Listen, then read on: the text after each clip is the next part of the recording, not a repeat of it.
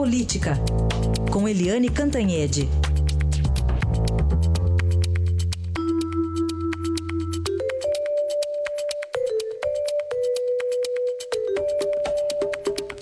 E hoje, finalmente, em encontros em Brasília, deve ser apresentada a proposta mais enxuta de reforma da Previdência.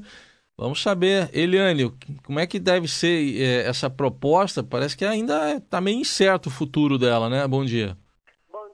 Heisen. Bom dia, ouvintes. Pois é, é uma questão que interessa a todos nós e principalmente a todos do futuro porque na, assim, o que massificou na opinião pública é que o governo quer acabar com a aposentadoria dos pobres. Mas o que está acontecendo é que alguém, seja esse governo, seja o próximo, alguém vai ter que cuidar para que haja aposentadoria no futuro. Então, é isso que está acontecendo. O governo é, perdeu muita força política com aquelas denúncias, as duas denúncias da PGR contra o Temer, e reduziu ao mínimo aí a proposta da reforma da Previdência. Mas alguma reforma vai ter que sair. Então, hoje vai ser apresentado o projeto e basicamente são dois pontos. Um, a idade mínima, com 65 anos para os homens e 62 para as mulheres ao longo dos anos. Não é uma coisa assim, a prova é, começa no dia seguinte, não. Isso é uma coisa gradual, porque vai ter um processo de transição. E a segunda questão que eu acho muito importante é a equiparação dos regimes da previdência privada com a previdência é, social de todo mundo, da, do, do setor público, aliás. Então, porque hoje no INSS quem se aposenta tem no máximo R$ 5.700 de aposentadoria. E no setor público é uma verdadeira farra. A própria ministra dos Direitos Humanos, a Luiz Linda Valois, que estava reclamando do trabalho escravo, ela ganha de aposentadoria, né? Você vê que ela nem é velha, você olha para ela, não é uma senhorinha caindo aos pedaços, pelo contrário, e a aposentadoria dela é mais de 30 mil reais por mês como magistrada.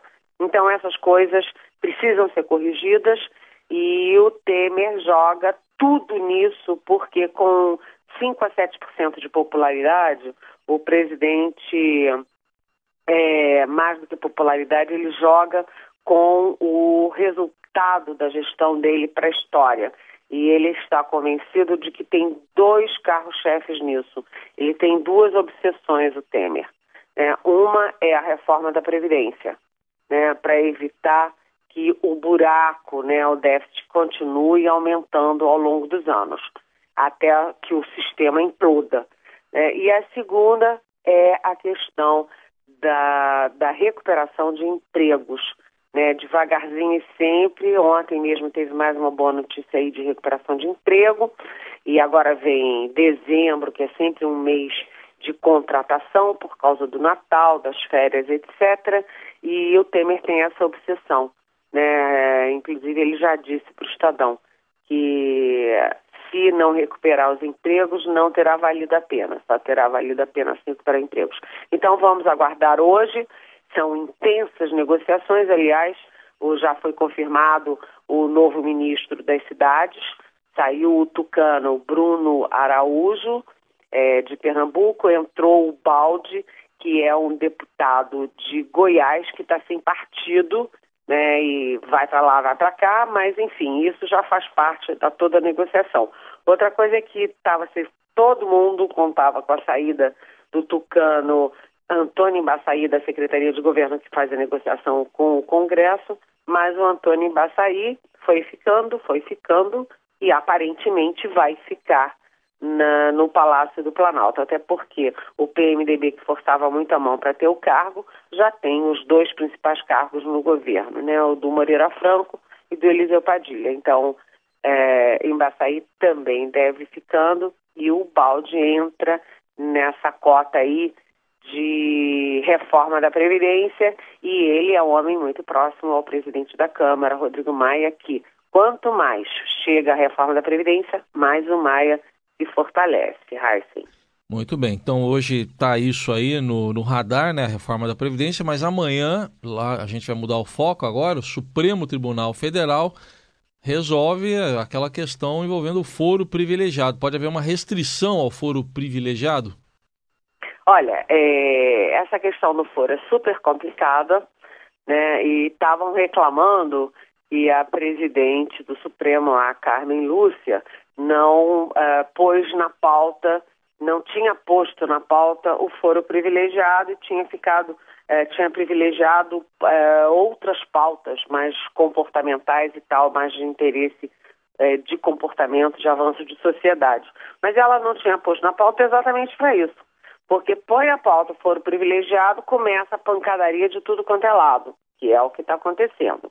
Ah, essa, esse julgamento já começou, já tem votos, quatro votos favoráveis à revisão, é, mas, claro que há muitas implicações, muitas pressões, então a, o próprio é, o próprio Supremo, né, os ministros estão muito tensos com isso, é, até porque há um movimento combinado, porque a CCJ da Câmara também está votando hoje uh, uma reforma, uma revisão, digamos assim, do foro privilegiado para incluir uh, não apenas os políticos, mas também membros do Ministério Público, etc.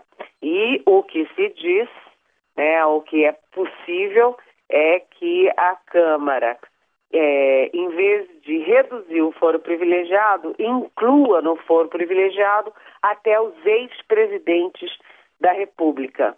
Isso favoreceria não apenas o Lula é, e, o, e, o, e o Fernando Henrique Cardoso, lembrando que o Lula é um alvo muito direto aí do, do juiz Sérgio Moro, mas também a Dilma Rousseff e o próprio Michel Temer. Então, hoje o CCJ na Câmara vai, vai ver, vai mostrar que foro privilegiado que o Congresso quer e amanhã que for o privilegiado, é possível sair dessa divisão tão clara que existe no Supremo hoje.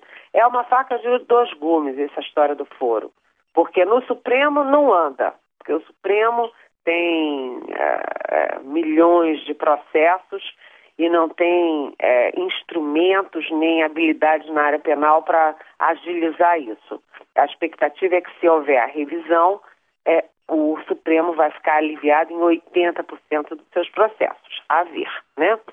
É, e mais, do outro lado, tem aquilo que eu falei ontem aqui na Rádio Eldorado, que é o seguinte, jogar esse, esses políticos todos nos braços do, da primeira instância também pode ser complicado, porque não se sabe como lá na ponta, lá nos estados, lá nas capitais, nas cidades do interior, é, os políticos são ou não ligados aos juízes, né? Então, vamos ver como é que isso caminha.